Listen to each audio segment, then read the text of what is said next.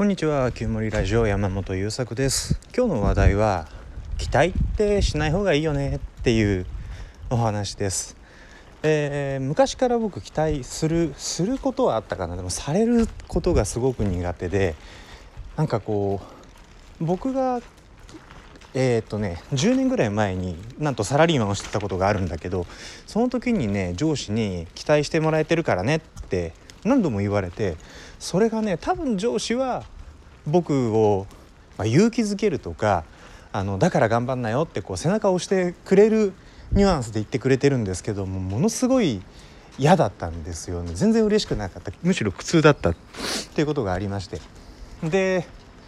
まあ自分の中でねそれがどうして苦痛だったのかっていうことはさておいて期待って、えー、する側期待をかける側の話なんですけどしない方がいいよっていう 話です。えー、期待とは何ぞやみたいな話になってくるんだけどこれはえっ、ー、とねまあ僕個人の解釈だったりもするんだけど、えー、ぜひ自分の中にもそういう認識解釈ってなかったかしらって振り返ってみるといいかなと思うのが一方的に全くもって自分の都合でこのようになるといいなという願望を持つことこれを期待っていうんじゃないですかねというふうに考えてみるんですよ。そう例えばうーんそのサラリーマン自体の話を引っ張ってくるとやっぱこうしばらく会社員やってると部下もできてくるじゃないですか23年やったのかな。え次の年には次の年の新人さん入ってくるしね、えー、っていう感じで部下とか後輩ができてきて、えー、教育をしましょうっていうタイミングがやってきます。でその時にね部下や後輩が滞りなく成長することを期待しちゃったりするわけよこちらはね。あでそのようにまあ大体うまくいかないわけですよ。でうまくいかないってどういうことかというと僕が思っている通りの成長をしない。僕が思っている通りにまああの営業マンだったんだね。えー、っと営業成績を上げてこない。みたいなことが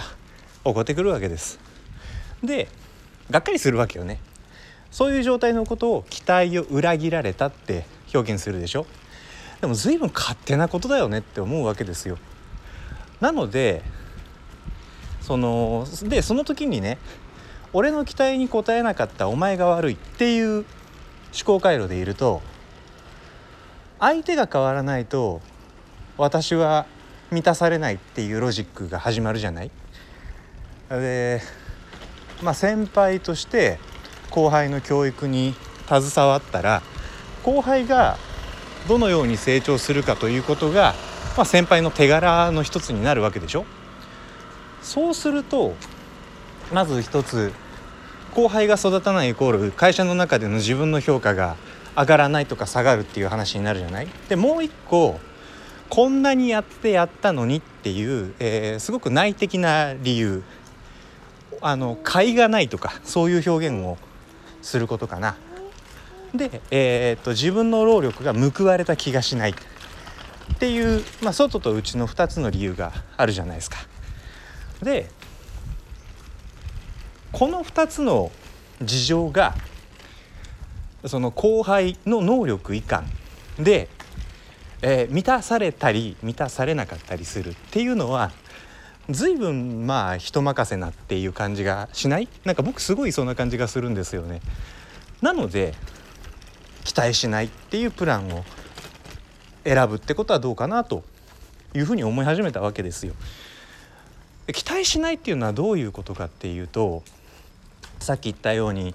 思い通りになってほしいという願望を持たないっていうことなんですでも常々このラジオでも話してる通り何々をしないっていう自分への指示ってちょっと実行しづらかったりするじゃない？だから期待をしない代わりに期待の代わりに何をするっていうことを考えるんだけど、えー、それがね受容するがいいんじゃないかなって思ってます。えー、返す返すも何が起こるか分からんわけですよ。僕その会社でね、えーと、au だったんだけど au でサラリーマンやってた時に一人ね先先輩があの交通事故を起こしてで人身事故だったかななんかこう周りに何の連絡もなく交流されちゃったんですよね。で連絡もできなかったのかな「来ないね来なくなっちゃったね」って話しててで半あどれぐらい2週間ぐらいしたら「いやいやこういうことだったらしいよ」って話を聞いて「あマジで?」と。で彼はとても優秀な営業マンだったので自分の販路も任されていたしあの、えーと、お店をねいろんなお店を回って、えー、販売のサポートをしたり新人さんの教育をしたりっていう、えー、スーパーバイザーっていう役職だったのでそのスーパーバイザーの先輩はあまあいろんな店舗のねあの信頼も厚かったので結構いろんな人ががっかりしちゃったんですよね。でまあそのようなコメントもちらほら飛び交いましてでも何て言うんだろうその時にそういうことあるよねって笑ってた人が何人かいたんですよ。えー、っと入社のタイミングとしては後輩にあたるんだけど年上だったんだかなその人たちがねすごい素敵だなって思ったんですよね僕。で こんなことあるんだねって言ってその23人ぐらいしかいなかったんだけどケラケラ笑っていてこのなんだろう勝手に期待を寄せておいてがっかりしてその期待が裏切られたとのたまって天津さえ